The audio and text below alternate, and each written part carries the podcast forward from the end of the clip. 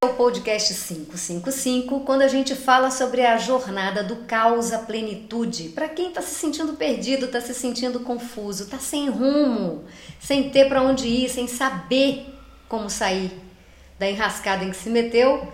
E eu sou Maria Cláudia Cabral. E eu sou o Rico, a voz de vocês, respondendo perguntas, propondo questões uh, ah, para esse tema de hoje que promete. O tema de hoje é seu lugar no mundo e o reconhecimento no ambiente de trabalho. Bom, Maria, então para a gente começar é, bem em cima do tema, é, o que, que é esse lugar no mundo que, que é o tema nosso desse, desse nosso encontro de hoje? Então, o nós, todos nós temos um lugar no mundo, um principal, o, o lugar de chegada, digamos assim. E esse lugar no mundo é o é o lugar que é único. Cada pessoa, cada ser vivente sobre a Terra tem um lugar no mundo. E por que ele tem um lugar no mundo? Bom, vamos de Newton. Dois corpos não ocupam o mesmo lugar no espaço. Isso é física, física básica, inclusive. Quando você chega, quando você nasce, esse é o seu lugar. E ninguém mais ocupa esse lugar. Mesmo em caso de gêmeos, por exemplo, um sempre vai nascer primeiro, os dois não vão nascer ao mesmo tempo. Sendo parto cesáreo, sendo parto natural, não importa, um sempre chegará primeiro, antes que o outro, né? Então, esse lugar no mundo do qual a gente fala é o seu lugar de chegada. Por exemplo, eu sou a primeira filha de Pedro e Cecília. E como é que eu, é, na verdade, como é que você chegou, como é que você descobriu essa, essa, esse conceito e essa ideia de lugar? Esse conceito de lugar, de ordem, de um lugar específico no mundo, ele vem da observação de Bert Hellinger sobre os sistemas. Na verdade, se você for à teoria geral dos sistemas, você já vai encontrar essa informação lá aplicada a outros sistemas. Cada elemento de um sistema tem o seu lugar e aquele lugar é daquele elemento e não de outro. Bert, ao conhecer as constelações lá atrás, quase 40 anos atrás, ele começou a observar a, o funcionamento do sistema familiar e começou a perceber que existiam regras. Que quando essas regras eh, eram obedecidas, pairava leveza e harmonia no sistema. Quando essas regras eram desobedecidas ou quebradas, então algo pesava. Pesava para quem estava fora do lugar, para quem não estava ocupando o seu próprio lugar no sistema. Mas Bert percebeu outras é, regras também, outros princípios, outras ordens.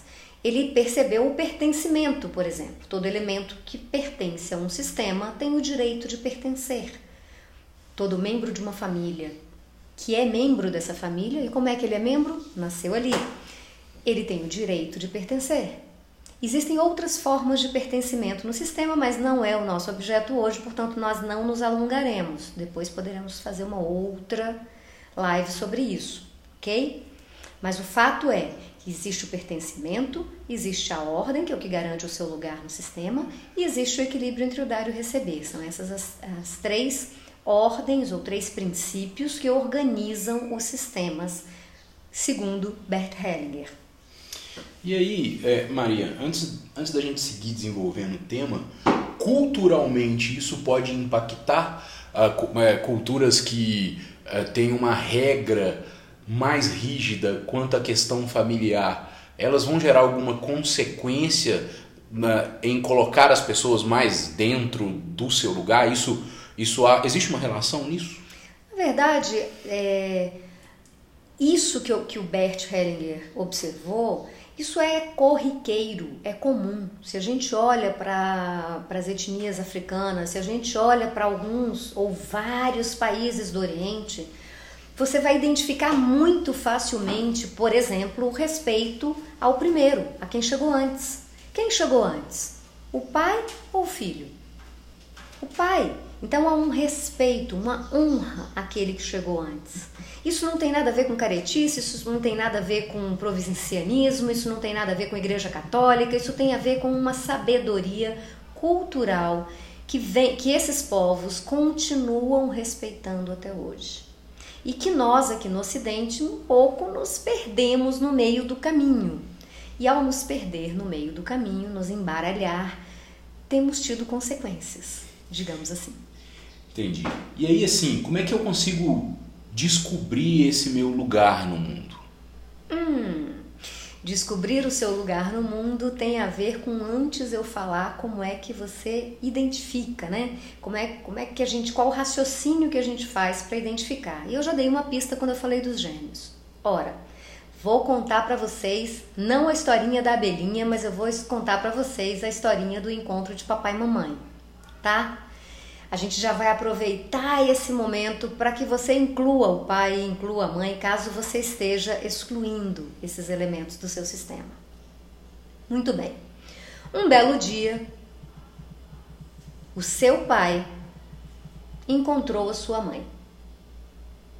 Parênteses, não importa se ele encontrou num carnaval, num acampamento da igreja, se eles é, eram vizinhos e namorados desde os 14 anos e ficaram noivos e casaram na igreja com véu grinalda e flor de laranjeira, não importa em que circunstâncias este encontro se deu.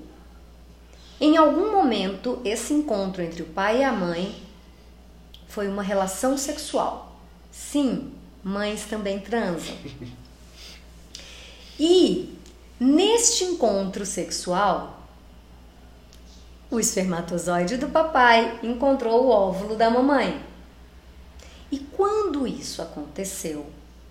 Quando essas duas células, síntese de cada um deles, se encontrou, houve uma explosão atômica.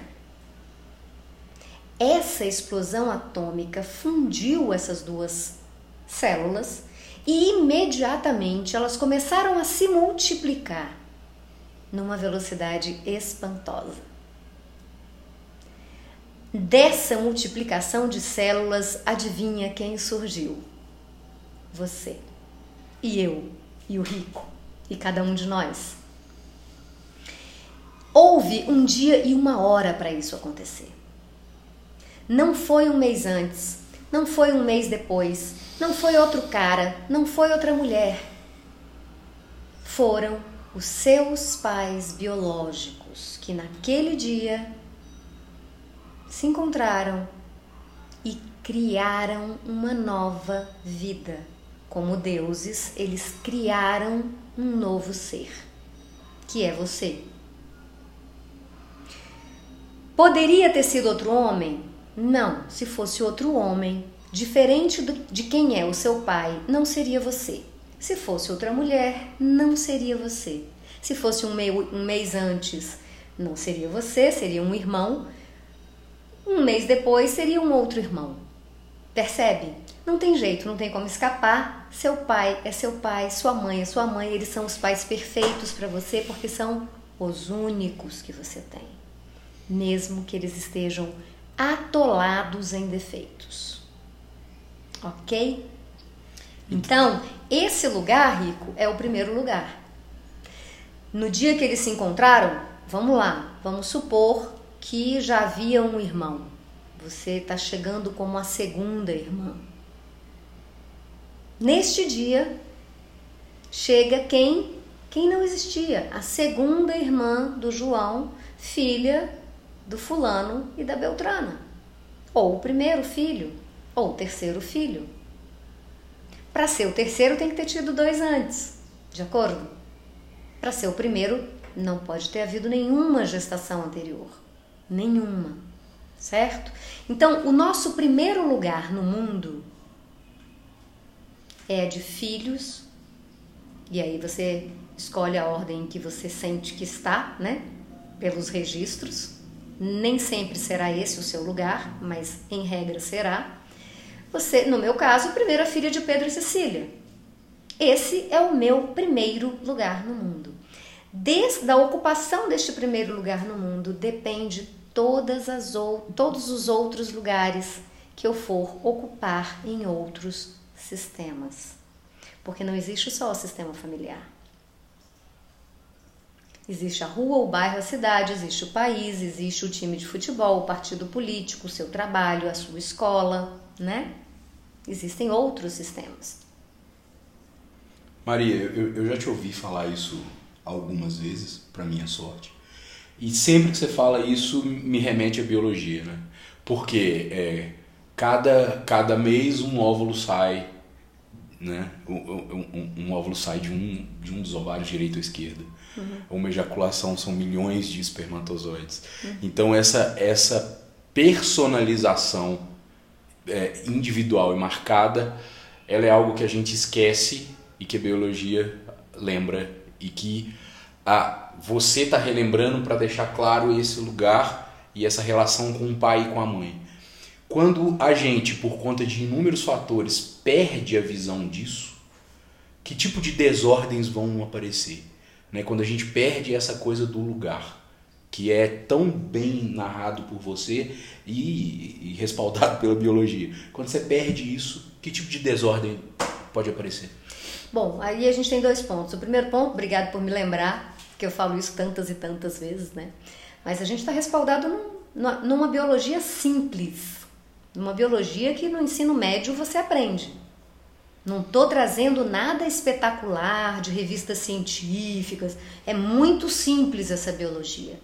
É quase uma matemática de 2 mais 2 igual a 4. Espermatozoide do papai, óvulo da mamãe, juntou ser novo, você só tem esse pai, só tem essa mãe, não adianta, ai, é pai é quem cria, desculpa. Não é. Quem cria é alguém que dá condições para que essa vida que veio dali tenha segmento. Pai é quem transou com a mãe. Em português, claro. Bem claro, sem subterfúgios. Porque não tem por que ter subterfúgios aqui, somos adultos. E a mãe também não podia ser diferente, aquela mesma, gente. Não, não, não pira. Ah, se minha mãe for. Não foi. Não foi sua avó, não foi sua tia. É aquela sua mãe biológica. Pode ter sido criado por outra pessoa, porque foi adotado, porque a mãe não tinha condição, porque a mãe teve que deixar com a avó. Pode, acontece, isso é da vida. Mas a sua mãe é aquela que transou com seu pai no dia da sua concepção. Ninguém mais certo? Então, vamos acertar isso por aqui, porque isso é biologia básica. Você me falava da desordem. A desordem acontece o tempo inteiro. Ela acontece porque, claro, a gente nasce assim, nesse lugar, no seu único lugar no mundo. Mas tantas coisas podem acontecer para nos colocar em desordem, né? Por exemplo, vou dar um exemplo, não vou dizer que é corriqueiro, mas a frase é corriqueira, quer ver? o pai dessa criança, vamos chamar a criança de João, o pai do João, ele transou com a mãe do João e eles eram muito jovens. O pai do João até assumiu no, na certidão, mas o pai do João tinha 18 anos. O pai do João, sabe, foi estudar fora, nunca mais voltou, até esqueceu que o João existia, supostamente, tá? Aí, quando o pai de João vai embora, mãe de João fica só com João, Mãe de João diz para João: Joãozinho, agora você é o homem da casa. Papai teve que viajar. Acontece também quando papai morre, né? E aí Joãozinho, né, cinco anos de idade, se torna o homem da casa. E Joãozinho cresce acreditando que ele tem essa responsabilidade de ser o homem da casa, de ser o homem da mamãe. Não estou falando de questões sexuais aqui, tá? E aí seguem pela vida juntos, mãe e filho. Como mãe e filho, mas Joãozinho, no nível inconsciente, ocupando o lugar do pai. Mãe de Joãozinho, inconscientemente, com um lugar ao seu lado ocupado nem vou entrar nas consequências agora, mas fica comigo que lá no final a gente vai falar sobre quais são as consequências dessa gracinha que aconteceu com João. Outro exemplo, a mãe da Carolina, a mãe da Carolina tem depressão. Então a mãe da Carolina está pouco funcional em função dessa depressão crônica ou outro transtorno mental ou outra, outro transtorno físico incapacitante ou que, ou que dificulte as funções. Carolina, como uma boa filha, ela, por um amor distorcido, assume o lugar da mãe. Cuida dos irmãos, cuida da casa, toma as iniciativas que precisam ser tomadas porque a mãe, naquele momento, naquela condição, não está podendo. Tudo aqui é por amor. Um amor distorcido, um amor cego, um amor infinitamente grande, porém um amor infantil. Então Carolina se coloca inclusive como a companheira do pai. E de novo, não necessariamente a gente está falando de questões sexuais, a gente está falando de convívio de ocupar espaços, de fazer o que precisa ser feito. Consequências? Várias. Várias. Então, é, você está traçando aí, né, dentro da explicação de que tipos de desordem, é, desordens que são ligadas ao pai e que, por isso, são entendidas como verticais. Sim, a gente tem, na verdade, três tipos de desordens. É, duas bastante específicas, que são as verticais, eu ocupo o lugar da mãe, ou eu ocupo o lugar da avó, eu ocupo o lugar do vô, enfim, né? É a, é a famosa linha é, hierárquica, né? Vertical, ou colateral, horizontal, que é entre irmãos, tá? Esse primeiro exemplo é da vertical. E, e, com, e, e, do, e no âmbito horizontal, né? como é que acontece desordem entre irmãos? A desordem entre irmãos acontece de várias formas, mas vou dar alguns exemplos. Às vezes, a mulher tem uma gestação e por alguma razão no primeiro trimestre ela perde esse bebê, né? É um bebê que não é um aborto espontâneo. Pode ter sido provocado também? Também pode, dá, dá, dá igual. É, às vezes ela tem uma gestação e ela sequer se dá conta que está tendo essa gestação, quer dizer, a concepção aconteceu, não teve sequer tempo para ter os sinais de atraso, de gestação, e a menstruação desce e a, aquele feto concebido, aquele embrião, ele é eliminado na menstruação. Acontece também. Então, três circunstâncias muito claras. Uma quarta circunstância, a gestação vai até o final, quando o bebê nasce, ele nasce morto, que é o que a gente chama no direito de morto, tá? Nasceu morto. Nasceu e um, dois, três dias, um mês, dois meses, três meses, vem a falecer. Quatro exemplos, cinco exemplos. Em qualquer dessas circunstâncias, ou por ignorância, ou por uma dor suprema, ou por seja que razão for, ou por vergonha, no caso de um aborto provocado, essa concepção, essa gestação, ela não é mencionada. E aí vem uma nova concepção algum tempo depois. E aí essa gestação chega a termo, o bebê nasce com vida, etc, etc e tal. Esse bebê, esse segundo bebê que está chegando, ele é tratado como o primeiro bebê, o primeiro filho ou filha desse casal. Mas não é. Não vou entrar em discussões éticas com relação a quando inicia a vida. Não é esse o propósito.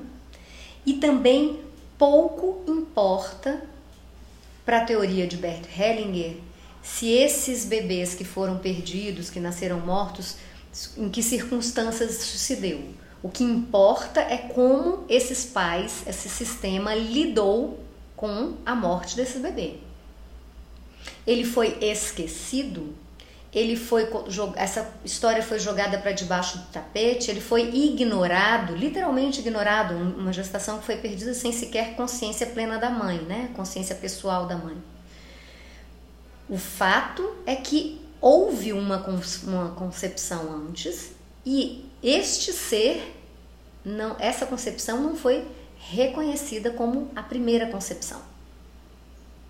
Quando um bebê vem e nasce com vida, juridicamente tem personalidade jurídica, então esse bebê é considerado ou considerada o primeiro. E então, o que, que acontece?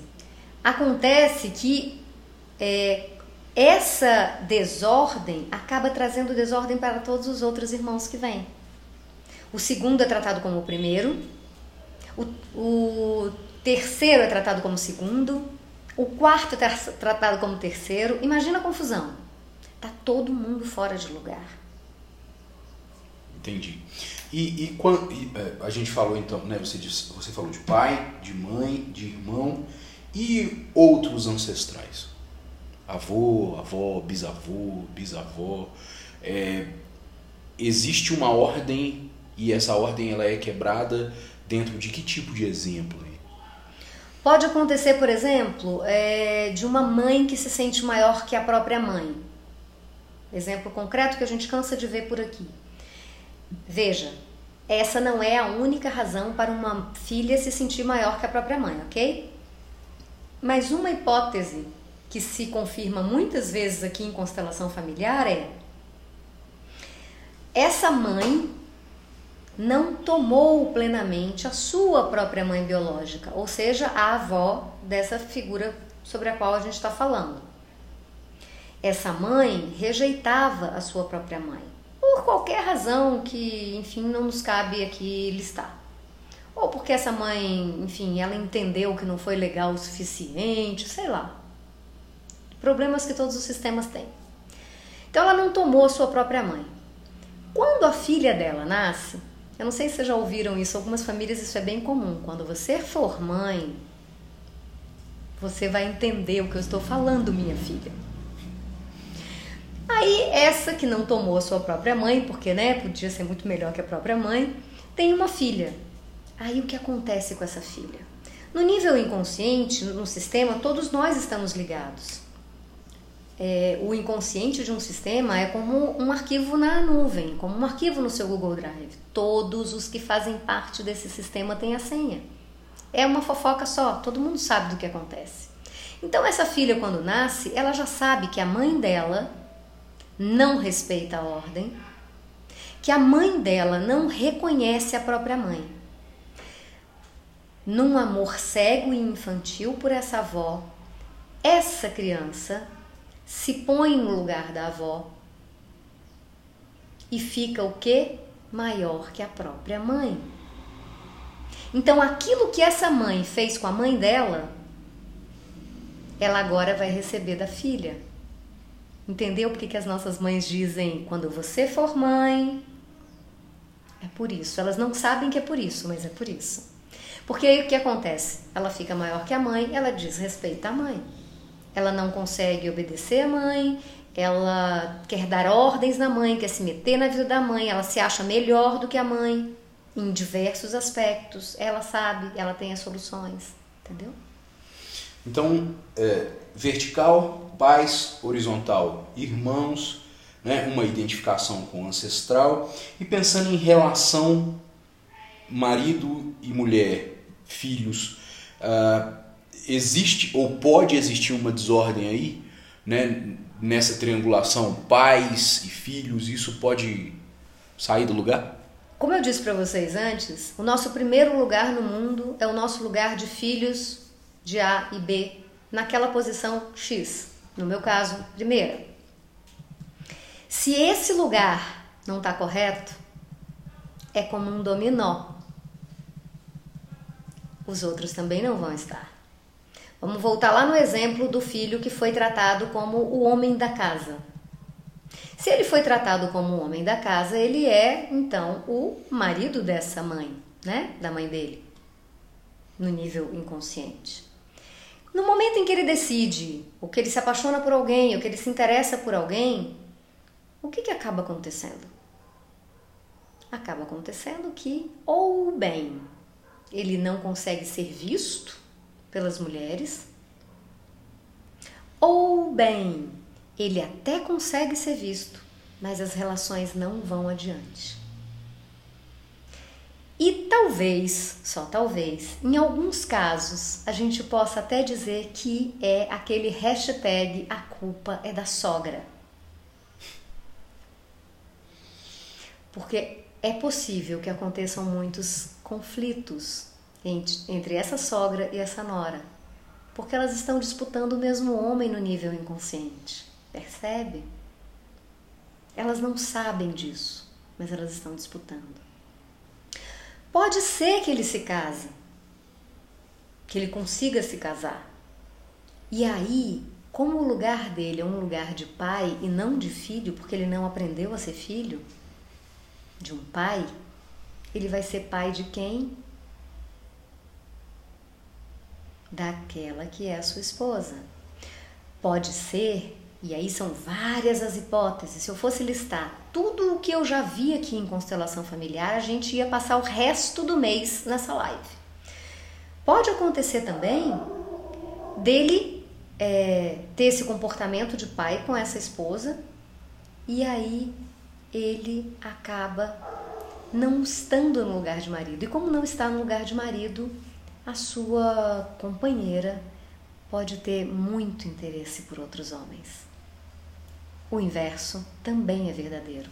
Portanto, a desordem, ela pode trazer como consequência, não é a única razão, mas pode trazer como consequência a infidelidade na relação a dois. Por quê? Se eu estou casada com o meu pai, ou se eu estou casado com a minha mãe, eu não tenho uma esposa.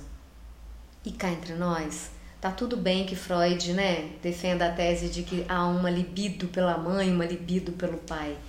Mas vamos combinar que no dia a dia você vai buscar a sua esposa em um outro lugar. E vai continuar buscando, porque se você não tem.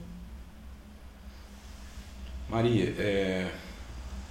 e aí assim, como é que a gente consegue listar? Né? Eu acho que a audiência agora deve estar pedindo assim, fala mais, né? Lista mais, não o mês inteiro que com certeza você poderia ficar falando, mas como é que você poderia então listar consequências de estar fora do lugar?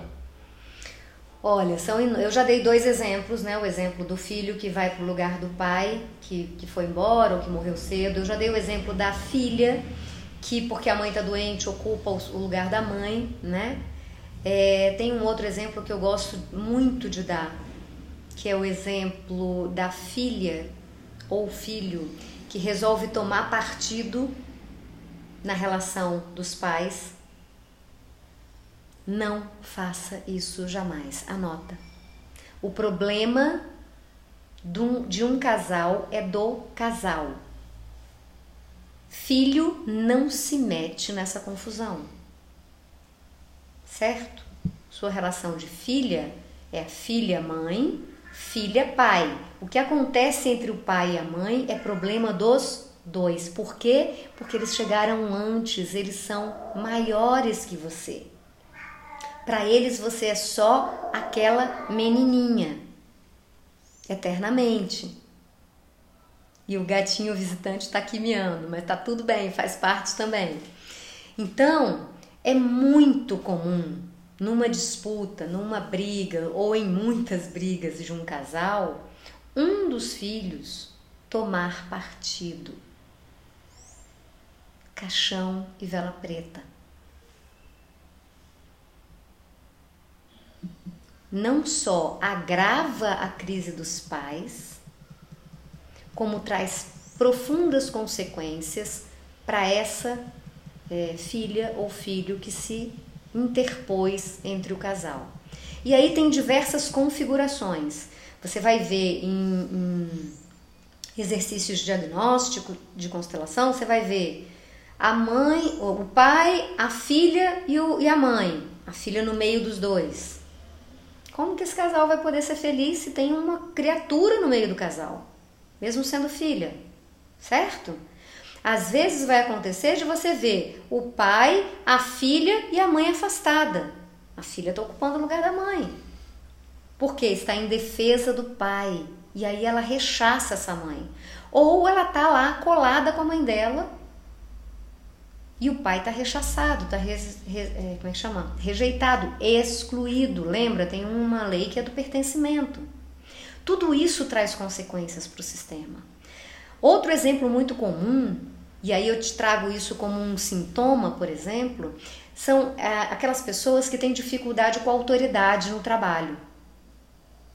Se eu tenho uma chefe mulher, e isso não tem nada a ver com machismo ou feminismo, pode ser uma mulher com uma mulher, uma mulher com ou um homem com uma chefe mulher.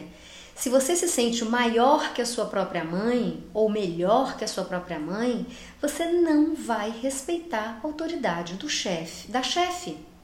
Não vai. É, se você, se, se no caso você se sente maior que o pai, você não vai respeitar o chefe. Se você tem uma desordem entre irmãos, muito provavelmente você não vai ser visto no seu trabalho, você não vai ser reconhecido, você não vai ser ouvido, você está fora de lugar. Você vai ter disputa com colegas de trabalho no nível praticamente igual. É, outro sintoma muito comum é ciúme fantasmagórico. Já ouviu falar de ciúme fantasmagórico? Uma coisa é eu estou com meu companheiro, estou com meu namorado no bar e aí ele fica trocando olhares com uma moça da outra mesa. Isso é uma coisa, dá realmente um ciúminho, vamos combinar, é humano, gente, né? Eu tô com um cara, o cara tá de sacanagem? Pô, não, né? Outra coisa é aquela sua amiga que pira o cabeção inventando mil histórias na cabeça se o cara não liga, se o cara não responde o WhatsApp imediatamente, se o cara deu uma carona para uma colega de trabalho. Você conhece essa figura? Isso é uma fumaça, um sintoma de que provavelmente essa moça está fora de lugar. Ou esse cara, tem uns caras pirados também de ciúme, né? Vão lá, fuçam o celular, aquela coisa toda. Isso é um ciúme fantasmagórico, não está acontecendo nada, só na cabeça da pessoa. Ela acha que ela vai perder o lugar dela. Ela acha que vão tomar o lugar dela. Por quê? Porque ela não está no lugar dela. Então, se ela não está no lugar dela, ela fica sempre com a, com a sensação de que alguém está à espreita de tomar o lugar dela. Isso acontece no ciúme fantasmagórico, isso acontece na empresa, na organização, quando você fica sempre achando que o seu colega quer puxar o seu tapete aquela ideia paranoica, sabe? De que alguém, que ele tá querendo o meu cargo, tipo isso. A origem desse, desse fantasma, desse ciúme fantasmagórico, ah, é, é, você diz que é falta de lugar, mas especificamente dá para delimitar é, de qual lugar você saiu para ter esse desdobramento? Não necessariamente. Não tem, não tem jeito de cravar assim. Muito provavelmente é pai, mãe, horizontal, vertical. Não, não dá para cravar, porque o que acontece em constelação, a gente descobre uma, uma verdade que eu repito e repito e repito aqui nos meus grupos e vou repetir aqui para vocês. Nas nossas relações nada é o que parece. Então pode ser que está no lugar da mãe? Pode. Pode ser que está no lugar do pai? Pode. Pode ser que seja uma questão de irmãos? Pode também. Desordem, tudo pode. Pode ser que você esteja identificada com uma ex-noiva, uma ex-namorada do seu pai? Pode. Também pode. Por quê? Porque uma ex-noiva ou uma namorada importante que sofreu um prejuízo com o término que o seu pai teve com ela, ela passa a fazer parte do sistema. Lá no meu canal, no Saber Amar, tem um vídeo só sobre estrutura do sistema. É um vídeo bem antigo, mas ele explica direitinho quem faz parte do sistema. E lá eu falo sobre isso. Então, também pode, podem ser várias as hipóteses que de desordem que ocasionam esse sintoma. Não dá para afirmar é, com, é, categoricamente. Em constelação familiar não dá para afirmar categoricamente nada, tá? Que fique bem claro isso. Maria, é, depois dessa, dessa lista de, de consequências de estar fora do lugar, ah, eu, eu não sei a audiência, mas eu tô aqui é, tentando é, entender como eu posso me diagnosticar, entendeu? Assim, como é que, o que que sinaliza para mim ali como um, um primeiro sintoma, vai em aspas, de que ó, isso pode ser uma questão fora de lugar, eu preciso olhar isso. E, e, isso é possível, assim, eu, a audiência ela pode identificar isso para além dos exemplos que você deu, que não cabem aqui por questão de tempo. Né? Existe uma forma da, da pessoa falar assim, olha, isso pode ser aquilo que eu ouvi lá no podcast. Sim, é Existem vários sintomas que dão pistas de que a gente está fora do lugar. A sensação de inadequação. A sensação, é, sabe aquelas pessoas que mudam de curso na faculdade, não conseguem terminar nenhum curso, porque ela vai chegando perto de terminar e ela diz assim: ah, não, mas eu acho que não é isso. Eu, como se estivesse procurando algo. Ela está procurando o seu lugar no mundo. Ela está se sentindo perdida, ou ela se sente insegura, ou ela acha que é, ou ela tem essa fantasia de que vão tomar o lugar dela, seja no trabalho, seja na família, seja na, no relacionamento a dois. O que mais que pode ser um bom sintoma de que você está fora de lugar? Você se sentir maior é, ou mais importante, querer mandar na sua mãe, querer mandar no seu pai, porque você acha que você sabe o que é melhor para eles. Ninguém faz isso porque é malzinho ou mazinha. Tudo isso é feito por um amor distorcido, por um amor cego. Então, nessa fantasia do amor cego, eu acho que eu sei o que é melhor para os meus pais. Eu acho que eu sei mais do que a minha mãe, e aí racionalmente você justifica porque eu estudei mais do que a minha mãe. Não. Não. Maria, isso pode aparecer como uma bondade também, né? Usando o senso comum. Sim. Fulano é tão bondoso, ficou junto da mãe. Ficou junto da mãe, de, renunciou a se casar para ficar com a mãe velhinha que precisa de apoio. Nunca se casou para apoiar a mãe. Para a filha também vale. Para a filha também vale. Então, isso soa, sabe? É uma abnegação. Mas na verdade o que acontece ali é de fato uma ligação sistêmica é, de um amor distorcido uma desordem e que vai trazer desordem para os descendentes dessa família. Então, é, depois de tentar identificar, né, de identificar consequências e tentar identificar, como é que começa a ocupar o próprio lugar? Né? A, a audiência está aí, a pessoa até se identificou com várias das coisas que você disse, e aí acredito que a pergunta imediata é: como é que eu saio disso, né? Ou como é que eu passo a entender qual que é o meu lugar? Bom, a primeira coisa é tomar consciência de que você é filho do seu pai e da sua mãe biológicos. Primeiro passo, o reconhecimento dos pais biológicos como os únicos pais que você tem. Ponto 1. Um. Os pais perfeitos para você, seja lá o que eles tenham feito ou deixado de fazer. Passo 2 Passo 3: reconhecer, no mínimo, o lugar da sua certidão de nascimento. Se você tem sintomas de que não está exatamente no seu lugar, se você se encaixa em um desses exemplos que a gente deu, vale a pena, vou passar um exercício rápido aqui, já já, mas vale a pena você fazer um exercício para sentir como é para você, né? o, o, lugar, vamos supor que você seja por registro o primeiro, o lugar de primeiro, o lugar de segundo, o lugar de terceiro. Sente. Tem como sentir isso, tem exercícios que dá para a gente fazer. Né? E eu faço, inclusive, já apliquei alguns exercícios em lives. É, nos cinco pontos antes da virada, no final do ano, eu apliquei. Né? No meu curso, no ponto da virada, eu aplico vários exercícios que te colocam de volta no lugar, né, que te ajudam a ir para o seu lugar, para reconhecer o seu lugar e ocupar. Então, é possível, tá?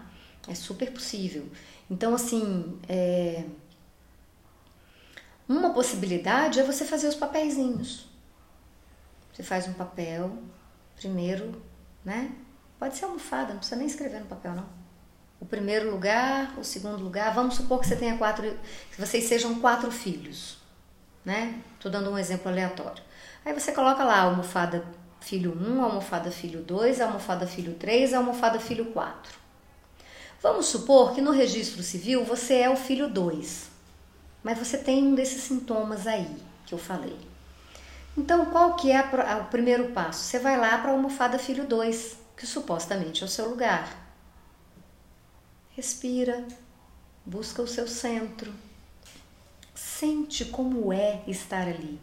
Diz em voz alta: Eu sou a segunda filha de Fulano e Beltrana. Experimenta a sensação no seu corpo. Eu sei que parece meio haribou que eu estou dizendo, mas experimenta a sensação no seu corpo. Você pode se surpreender com isso.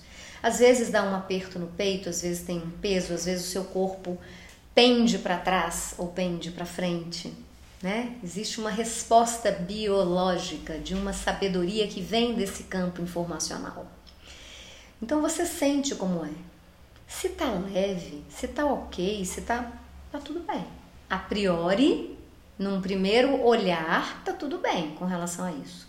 Se você percebe algum sintoma, um puxar para trás, ou um pesar, ou um, um aperto no peito, ou enfim, um. Experimenta o lugar 1, um, experimenta o lugar 3. Sente. Percebe no seu corpo. Depois me manda um direct aqui se você está me assistindo pelo Instagram. Se você está me ouvindo no podcast 555, arroba Maria Cláudia Cabral no Instagram, manda um direct e a gente tira a tua dúvida né, do exercício. Esse, esse é uma possibilidade, esse é um exercício possível.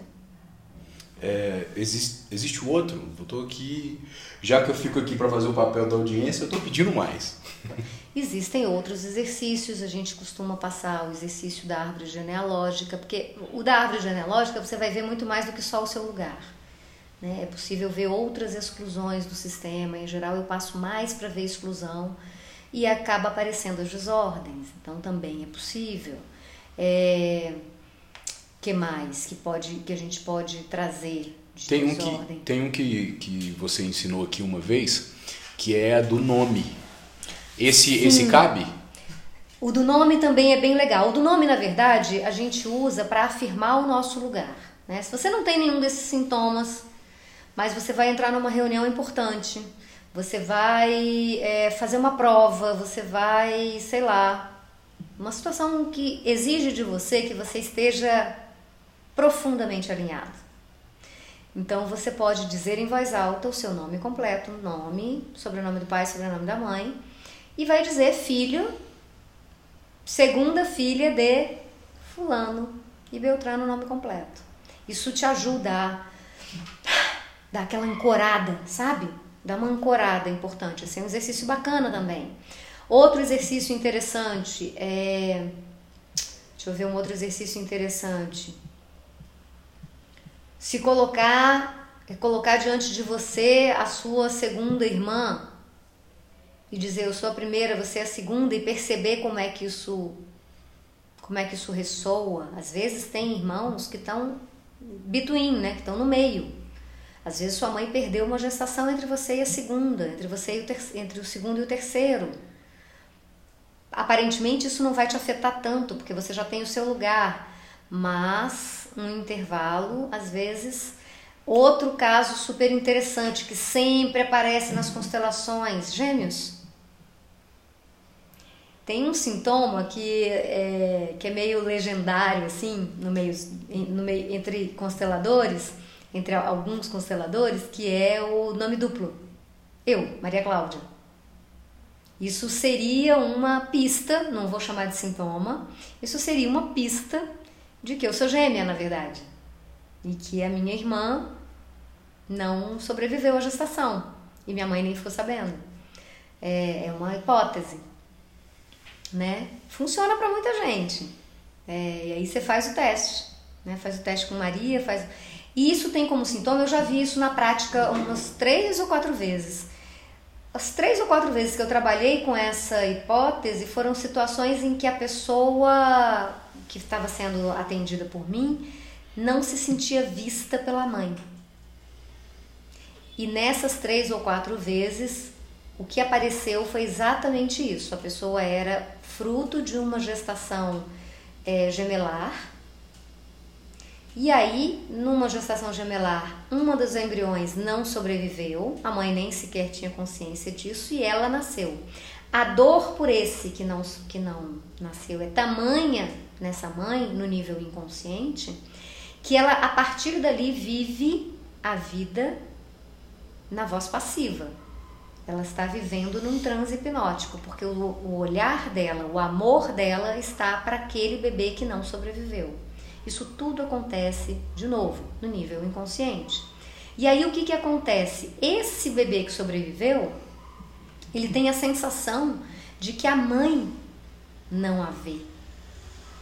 De que ela é invisível para a mãe, que ela, a mãe não percebe. Por mais que ela seja uma excelente filha, uma excelente aluna, é, enfim, tudo de bom, a mãe não reconhece, a mãe não vê. Adivinha se no ambiente de trabalho acontece igual? Adivinha. E aí vai para relacionamento também. Relacionamento. Sabe a síndrome da mulher invisível? Já também tem um vídeo meu lá no canal sobre isso, no Saber Amar. Síndrome da mulher invisível, não sou vista. Porque hum. não é vista porque você não teve esse primeiro olhar. Ou você teve a sensação de que não teve esse primeiro olhar. Por quê? Porque o olhar o amor da mãe olha para o bebê perdido. É bem comum acontecer. E aí isso pode pular, por exemplo, é, teve, teve, teve esse, essa questão biológica que você citou, e aí depois teve um outro filho. Aí o, o, imediatamente após, ou o, o terceiro pode passar a ter esse olhar e o segundo não, assim. Ou imediatamente após o, o, o problema. Então, teve, teve um, sei lá, um aborto ou um nat morto, aí tem um filho e depois mais outro. Uh, isso pode haver diferença do olhar da mãe uhum. entre os irmãos? Uhum. A mãe pode olhar mais para um e, e evi evitar, como você disse aí, um, um segundo? Assim. Pode acontecer. Eu não me lembro, e aí é questão de memória mesmo, porque depois que eu atendo constelação, a maior parte dos casos eu esqueço os detalhes. Eu, eu gravo muito assim os macro questões, mas eu esqueço é, os detalhes. Não me lembro nesses casos, por exemplo, se outros irmãos tinham esse olhar, mas é muito possível, porque é como se esse bebê que sobreviveu não pudesse ser olhado, porque isso lembra a dor do que partiu, do que não ficou, do que não vingou, né, digamos assim. Isso acontece também. Então é comum. É... E pode acontecer dele conseguir olhar para os outros irmãos e para aquele específico não, né? E aí vem essa sensação de invisibilidade. É, aqui, na, aqui na audiência do Instagram, a gente está recebendo uma pergunta. Eu estou sem óculos, Deixa eu te mas eu acho que eu consegui captar a ideia sobre abusos infantis. A questão dos abusos infantis é uma questão que também merece uma live inteirinha só para isso. Um, porque é uma questão que na perspectiva sistêmica ela tem uma leitura muito mais ampliada, digamos assim, do que aquela que nós já fazemos hoje quando nós olhamos para questões como é, o transtorno de pedofilia, quando a gente olha para o abuso infantil como crime, no caso do direito, né? Então merece um olhar um pouco mais aprofundado, né? O caso dos abusos infantis. Mas o, eu vou, o que eu posso adiantar dentro desse tema do, da ordem nos sistemas é que sim, o abuso infantil muitas vezes tem a ver com uma desordem no sistema. Então a tua pergunta, Priscila, ela vai ao encontro do que eu estou falando. Às vezes uma filha, por um amor cego e infantil por uma mãe, inconscientemente Segura essa audiência. Se coloca no lugar de companheiro do pai. Inconscientemente.